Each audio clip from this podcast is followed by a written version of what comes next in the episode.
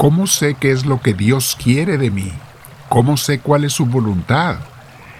¿Cómo sé qué es lo que me está pidiendo que haga en esta situación, en esta circunstancia, en esta decisión? Buen día mis hermanos, bienvenidos a mi espacio con Dios, este momento que pasamos con el Señor meditando sobre Él, sobre su palabra, sobre sus enseñanzas y revelación, y también después se te invita a que te quedes platicando con Dios un rato tú con Él. Este es el tema que vamos a ver hoy pero primero nos preparamos, sentándonos con la espalda recta, cuello y hombros relajados, te invito a que cierres tus ojos y comencemos a respirar profundo pero con mucha paz. Trata de respirar por la nariz y exhalas como tú prefieras, como se te haga más relajante, por la misma nariz o por la boca, como tú prefieras. Hazlo varias veces. Estamos preparando el cuerpo y la mente para Dios. Gracias Señor por esta hermosa oportunidad de estar contigo y te pido que me llenes de tu Espíritu Santo para que todo lo que piense, diga y haga sea inspirado por ti. Gracias Dios nuestro. Bien mis hermanos, el tema de hoy como veíamos es ¿cómo sé cuál es la voluntad de Dios? ¿Qué es lo que Dios quiere que haga en esta situación? Hace unos días un amigo me preguntaba, ¿cómo puedo saber qué es lo que Dios quiere que haga? ¿Cómo puedo escuchar su voz? ¿Cuál es su voluntad? Y esta es una pregunta muy legítima, mis hermanos, de todo seguidor de Dios.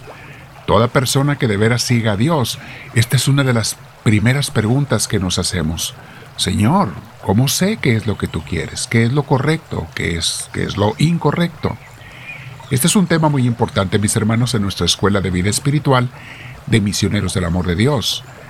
Y aunque sea un tema muy amplio, trataré de compartir unas ideas básicas en estos minutos de nuestra clase de meditación diaria que les ponemos en las redes sociales para que no se la pierdan todos los días, mis hermanos. Todos los días de la semana, excepto los domingos en que se les invita a acudir en persona a la Santa Misa a recibir nuestro crecimiento espiritual. Bien, comienzo el tema este breve con la conclusión que voy a repetir al final. Si tú de verdad quieres hacer la voluntad de Dios, Dios no permitirá que te equivoques. Nunca se te olvide esto, mi hermana, mi hermano. Si de verdad la quieres hacer, Él no lo va a permitir.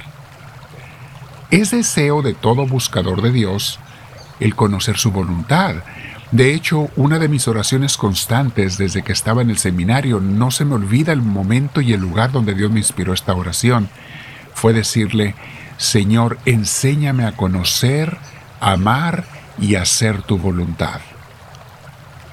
Debemos saber, mis hermanos, que Dios sí se comunica con sus hijos, ¿eh? No está para nada ausente.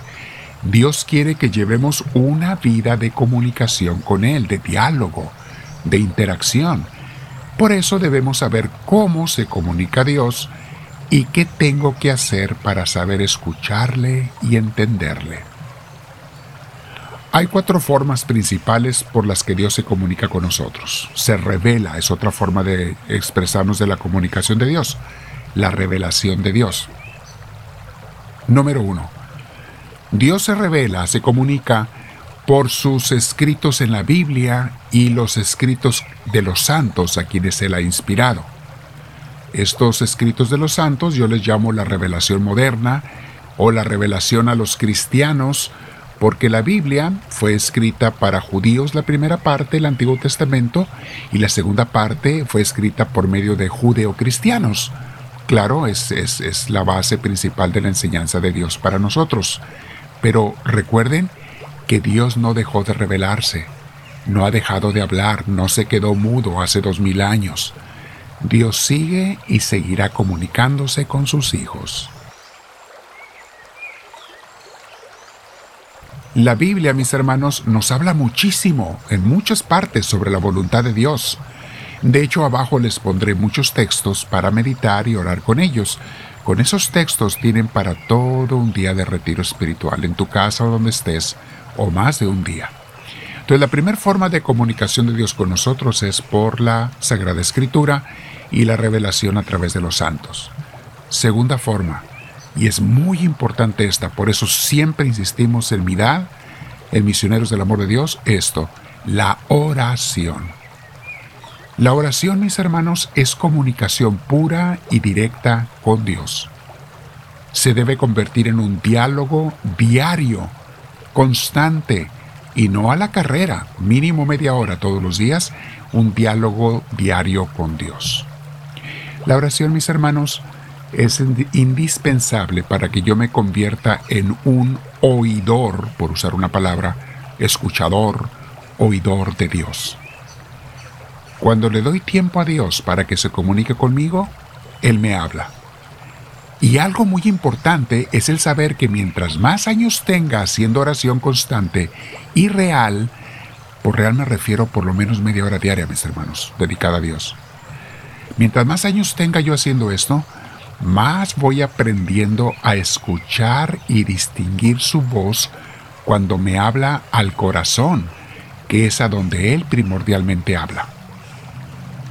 Dentro de la oración diaria podemos leer la Biblia y enseñanzas de los santos y como les decía, mientras más tiempo pasemos en ella y más años, más iremos entendiendo cómo y cuándo Dios nos habla, qué nos comunica, cuál es su voluntad, porque nos habla también al corazón, mis hermanos.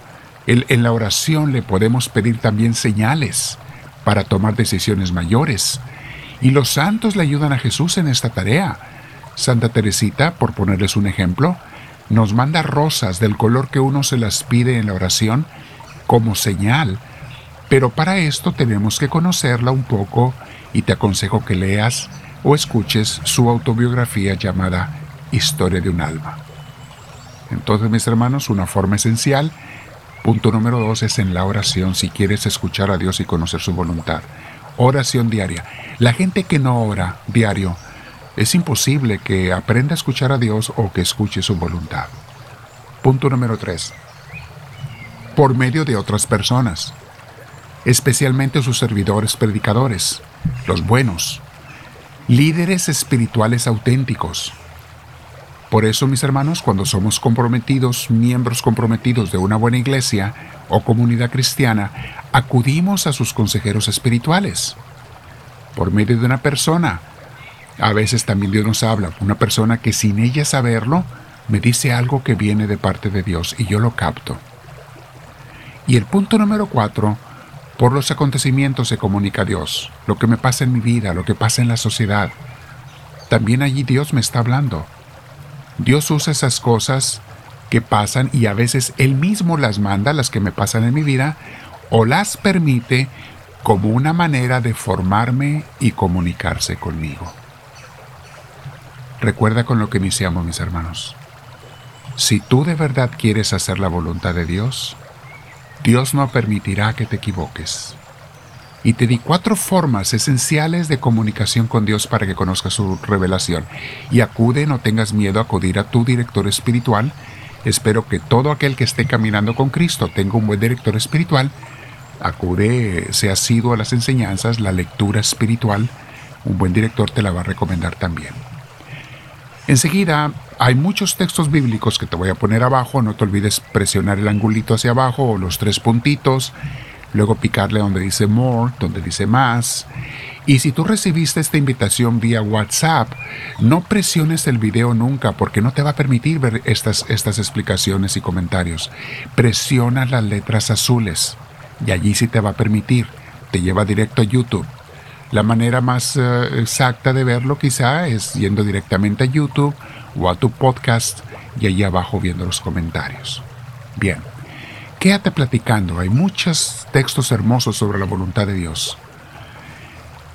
Dile al Señor en tu corazón qué es lo que te pide, pregúntale. No te olvides suscribirte si no lo has hecho en la cruz que aparece al final de nuestro logo para que seas parte de la comunidad. Y dile al Señor, háblame Señor, que tu siervo te escucha.